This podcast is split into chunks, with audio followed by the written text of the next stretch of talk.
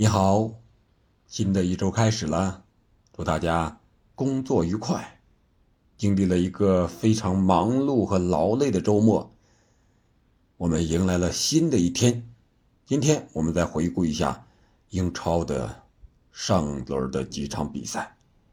当然，首先要说的是红蓝对决，曼城对利物浦，然后再聊聊热刺和维拉。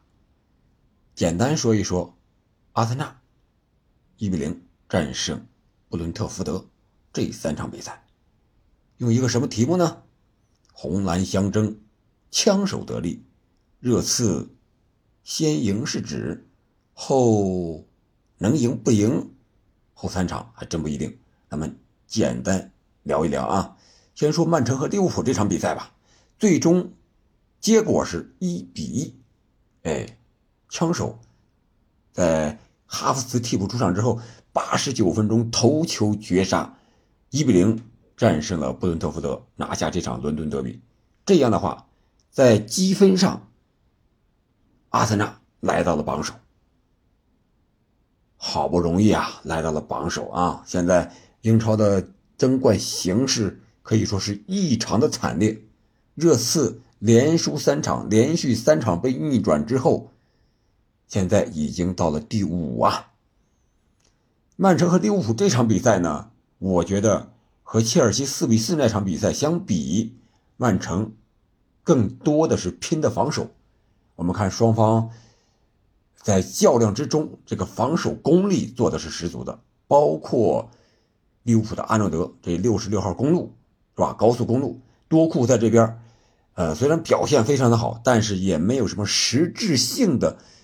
啊，绝佳的射门得分机会，这个是阿诺德，我觉得是进步的地方啊。当然，他是有队友的协防之下，而曼城这边呢，呃，没有人员的调整，他也确实是调整不出来。他前场的攻击力是谁呢？格拉利什啊，也是赛前因为身体不适没有入选大名单。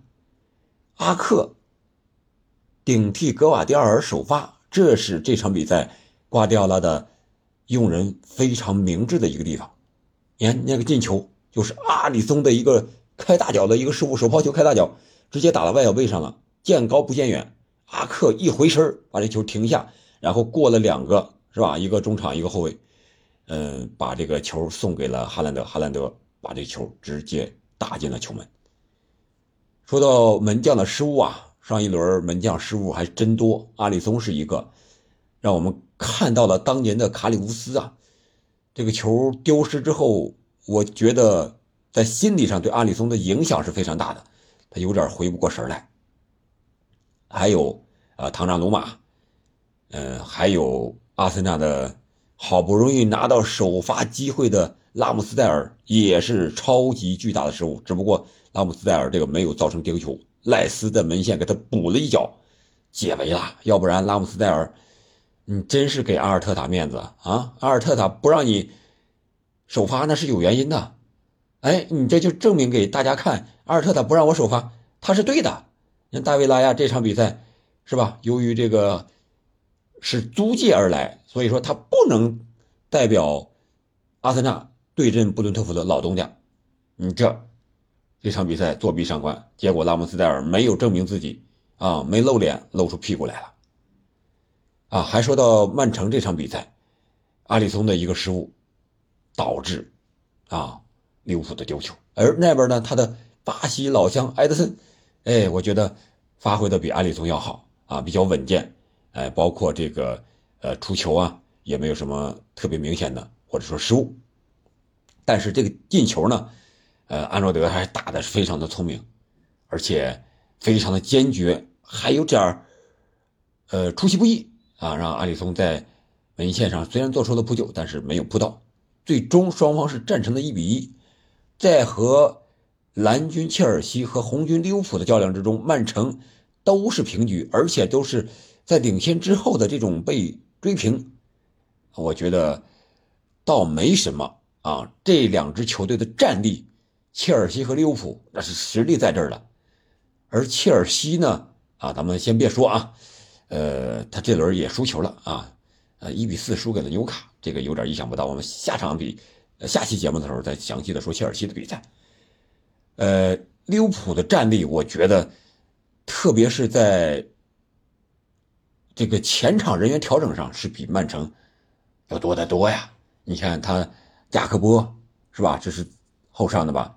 然后迪亚斯、埃里奥特啊这些球员在前场能够给他曼城的后防带来持续的。攻击，而曼城这边呢，你看他的替补阵容就没有像样的能打的前场队员了。这个也是曼城可能说是在漫长的岁月里边，他的伤病现在比其他几大豪门要好一点，但是也有点捉襟见肘的感觉。好吧，这场比赛我个人感觉啊，总体就是一句话。曼城和利物浦，特别是曼城这一块在吸收了这个四比四被切尔西灌四个的这个基础之上啊，他拿出了一个更注重防守的这一个表现，这可能也是瓜迪奥拉的一个战术上的战略调整啊，及时的止损，然后想用强力的进攻或者说更强硬的防守来压制利物浦的进攻。整场比赛来看，在数据上曼城是遥遥领先的，可惜呀，利物浦就打了两次射正球门的这个射门啊，结果就进球了，啊，曼城也可以说有一些运气的呃原因吧，啊，但是至少还没有输球，他连胜的记录就此止步，但是他现在已经来到了第二位，落后阿森纳。呃，本赛季的英超争冠，我们再看一看。说完争冠，我们看看争四。争四说的是热刺啊，热刺前十轮是不败，高居榜首啊。接着是人家切尔西是北伐啊，这热刺成了南征了啊。一比四是吧？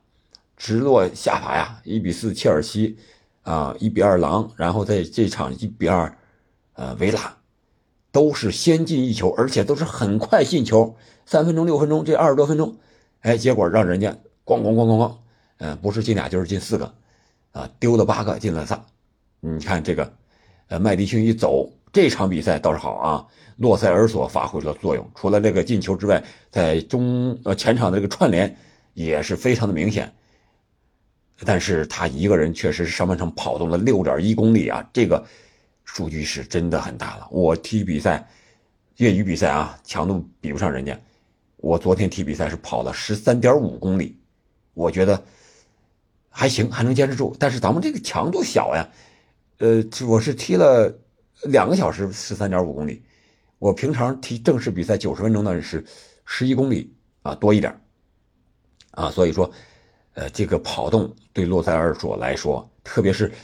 好长时间没有打过全场首发的这样球员来说，这场比赛已经是发挥到非常非常好了，应该是接下来的比几场比赛，热刺、洛塞尔索肯定是，如果不受伤，肯定是一个稳定的核心球员，前场组织进攻的一个核心球员。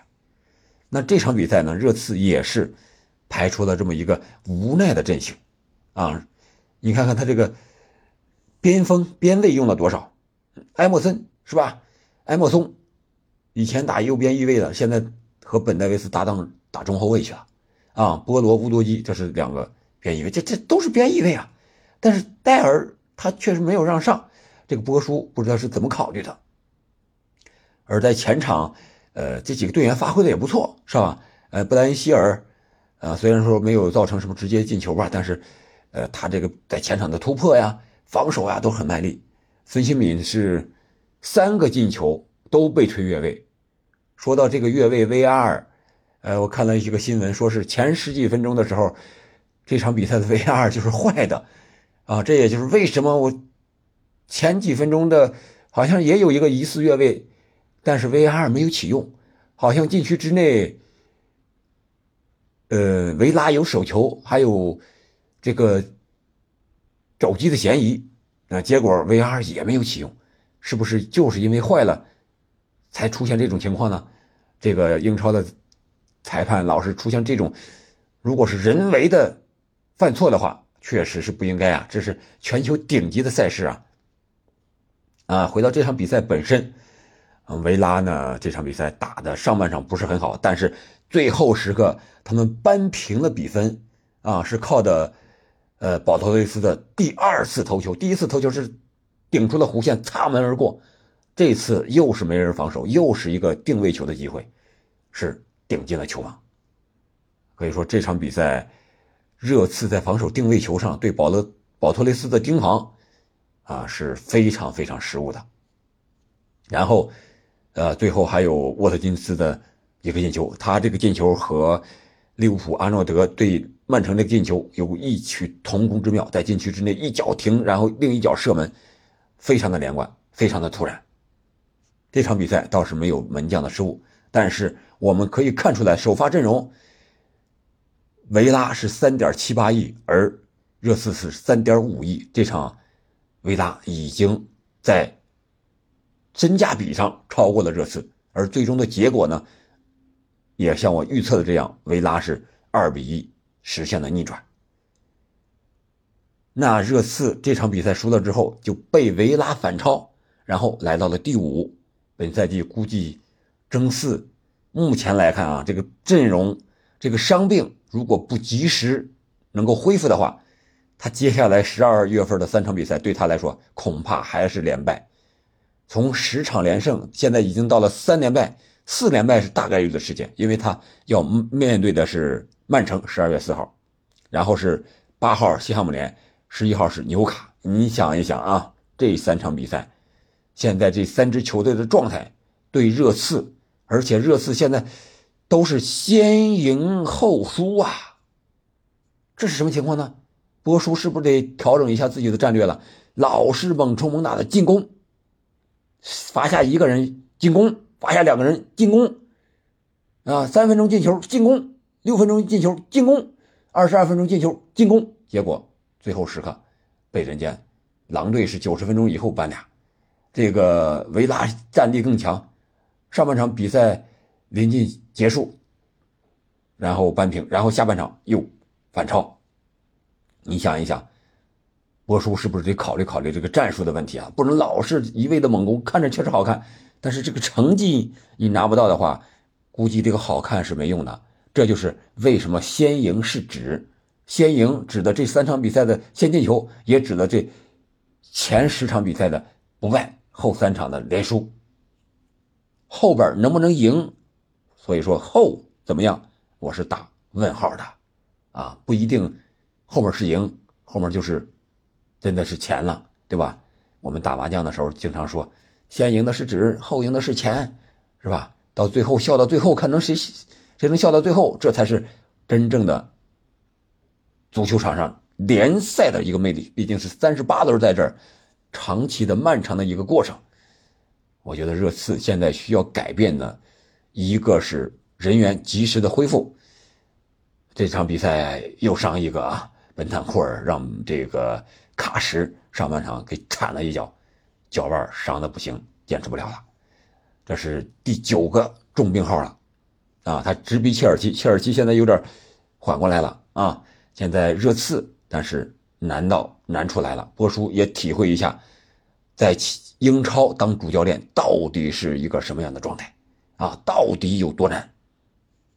一个是人员伤病，但是这个不是靠你的意志来左右的，能改变的，我觉得就是自己的战术。看菜下饭，你什么样的队员，你采取什么样合理的战术，这个可能对于当前这支热刺来说更合理一点。对你的这个理念很好，大家很能接受，球迷很喜欢，但是你连续的输球，恐怕老板就不愿意让你。一直这么干下了，是不是？你是不是得考虑一下呀？为这个成绩着想一下呀？这个士气不行了，就很容易出问题，好吧？今天咱们就聊这两场比赛，随后的比赛，你像，呃，曼联的加纳乔的这个倒钩，像极了当年鲁尼和曼城那种二十年最佳进球啊，非常的像。还有切尔西为什么四比四之后又一比四输给纽卡了呢？哎，还有为什么阿森纳最后是哈弗茨却进球了？这三场比赛我们明天再说，好吧？今天就到这儿了。感谢您的收听我们下期再见。